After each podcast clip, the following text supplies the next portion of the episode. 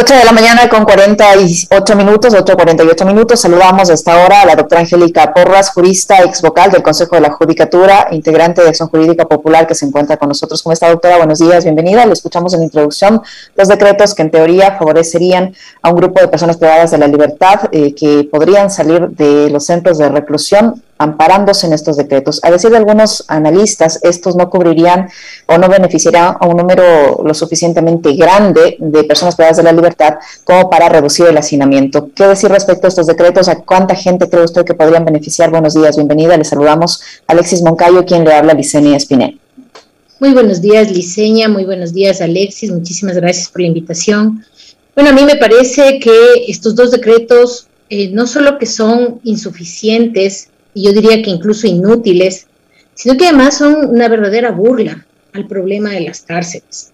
Efectivamente, el 264 se refiere a aquellas personas que han cometido infracciones de tránsito, como por ejemplo tener las llantas lisas o tener, eh, haber conducido sin licencia. Esas personas no deberían estar en la cárcel para empezar. Entonces el indulto, que es una institución que permite perdonar la pena una vez que están eh, sentenciados, básicamente lo que indica es que esas personas no debían estar en la, en la cárcel y que obviamente el número de personas que van a ser beneficiadas por ese eh, decreto es mínimo.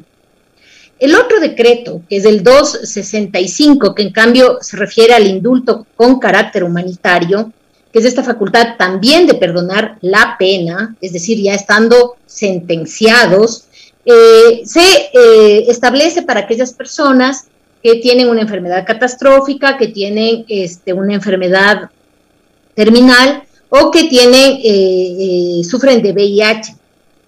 Y además se hace excepciones, las excepciones de los delitos que están contemplados en el artículo 80 y 233 de la Constitución, es decir, aquellos que están referidos a los delitos de lesa humanidad y además al uso de fondos públicos. Entonces ahí tenemos, primero, que estos decretos son eh, inútiles, porque si bien es cierto, estas personas se va a beneficiar, algunas personas son un número mínimo, que no deberían estar en la cárcel. Porque una infracción de tránsito de ese tipo como tener las llantas lisas es una infracción de tránsito que no merece la privación de la libertad. Y luego hay un problema mayor, y es el tema de que hay personas, dicen que alrededor del 40% de la población carcelaria, estamos hablando de miles de personas, de 16 mil personas en principio, que tienen prisión preventiva, es decir, que son inocentes, porque todavía no hay una sentencia ejecutoriada. Entonces, si de algo debe preocuparse la presidencia de la República y la Corte Constitucional que está llamada a exigirles a estos poderes del Estado que cumplan, es con sacar a esas personas de la cárcel con las que están con prisión preventiva porque ellas son inocentes, no deben estar allí. Y si quieren hacer indulto, háganlo de manera que abarque a todos aquellos delitos, no a las infracciones de tránsito, sino a aquellos delitos pequeños, de bagatela que se llaman, es decir, aquellos delitos de un robo de celular o de alguna, alguna eh, de estas pequeñas que siempre a uno le molesta, que le roben el celular, que le agredan, pero son delitos pequeños que no tienen por qué pagarse con muerte o con la amenaza de la vida como ocurre ahora en el país. Entonces, en realidad estos decretos son, ah, desde mi punto de vista, una burla para intentar decir que con ellos se va a beneficiar a cuántas personas, a mil, a dos mil personas, de una población de 38 mil aproximadamente. O sea, no es nada. Tenemos cárceles que están rebasadas hasta en el 50% de su hacinamiento por, hacinamiento. Entonces, hay la, la cárcel de los ríos tiene un 150% de hacinamiento. Esos son los datos que existen en nuestro país. Entonces, no, yo realmente me siento ofendida por estos decretos que ha salido hace dos días de, de parte de la Presidencia de la República. Un gusto saludarle, doctora Angélica Porras. Em, ¿Por qué no se incluyó en estos decretos? A ver, yo, yo coincido, quiero de entrada decirlo, eh, no estaba tan perdido en el comentario que había hecho ayer. O sea, de, de, hecho, antes, antes de firmar el decreto, de emitir el decreto, tenían que haber dado una disposición ya a la Comisión de Tránsito, a las agencias metropolitanas de tránsito, dejen de detener a quienes deban las dantas lisas y, y, no porten licencia, pongan una contravención, una multa, lo que sea, pero dejen de llenarnos la cárcel, eh, las cárceles con, con, este tipo de ciudadanos. Eh, de entrada, lo otro, ¿por qué no se incluye en este decreto, doctora, a personas con discapacidad? adultos mayores que podrían tener eh, prisión domiciliaria y a mujeres embarazadas, que seguramente también las hay. Bueno, no se, no se, no se incluye porque el presidente no quiere, porque el indulto es una capacidad del presidente de la República que tiene los límites que establece el artículo 80 y el 233, es decir, los límites son los de delitos de lesa humanidad, los delitos de uso de fondos públicos y todo lo demás es posible eh, eh, indultar, es decir, cualquier delito de una persona con discapacidad, de una, de una mujer embarazada y de una persona adulta mayor. Es más, las personas adultas mayores y las personas con discapacidad no deberían ir a la cárcel. Para eso hay mecanismo de sustitución de pena, justamente para que estas personas no tengan que sufrir una doble vulnerabilidad, ya que ellos tienen, eh, eh, están protegidos por ser personas privadas de libertad y además por ser discapacitados o por ser mujeres en estado de gestación. Entonces, no deberían estar en la cárcel, o personas adultas mayores. Esto la propia ley le dice al juez que cuando hay personas que tienen vulnerabilidad especial, ellos tienen que eh, preferir otras penas en lugar del cumplimiento de la prisión en una cárcel.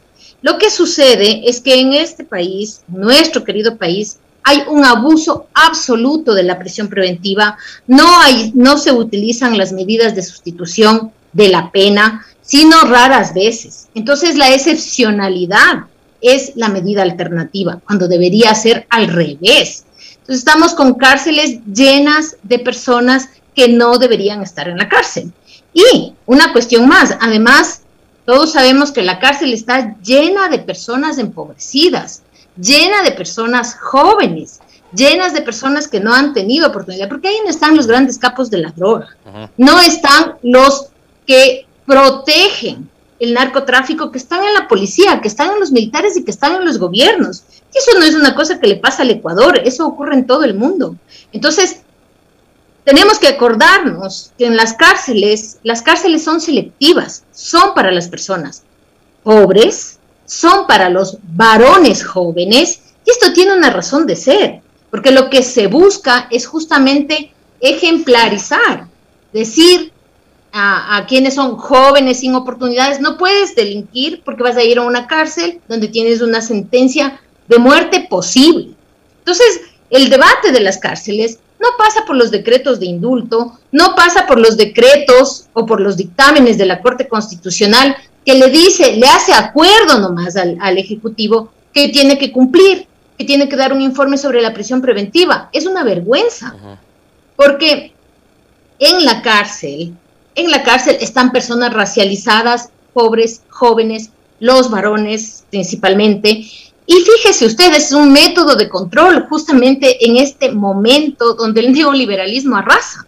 Entonces, no es un, debate simple y no es un debate que se soluciona ni con estados de excepción, ni con estos decretos que además van a beneficiar a mil o a dos mil personas. No deberían estar en las cárceles las personas que cometen infracción de tránsito.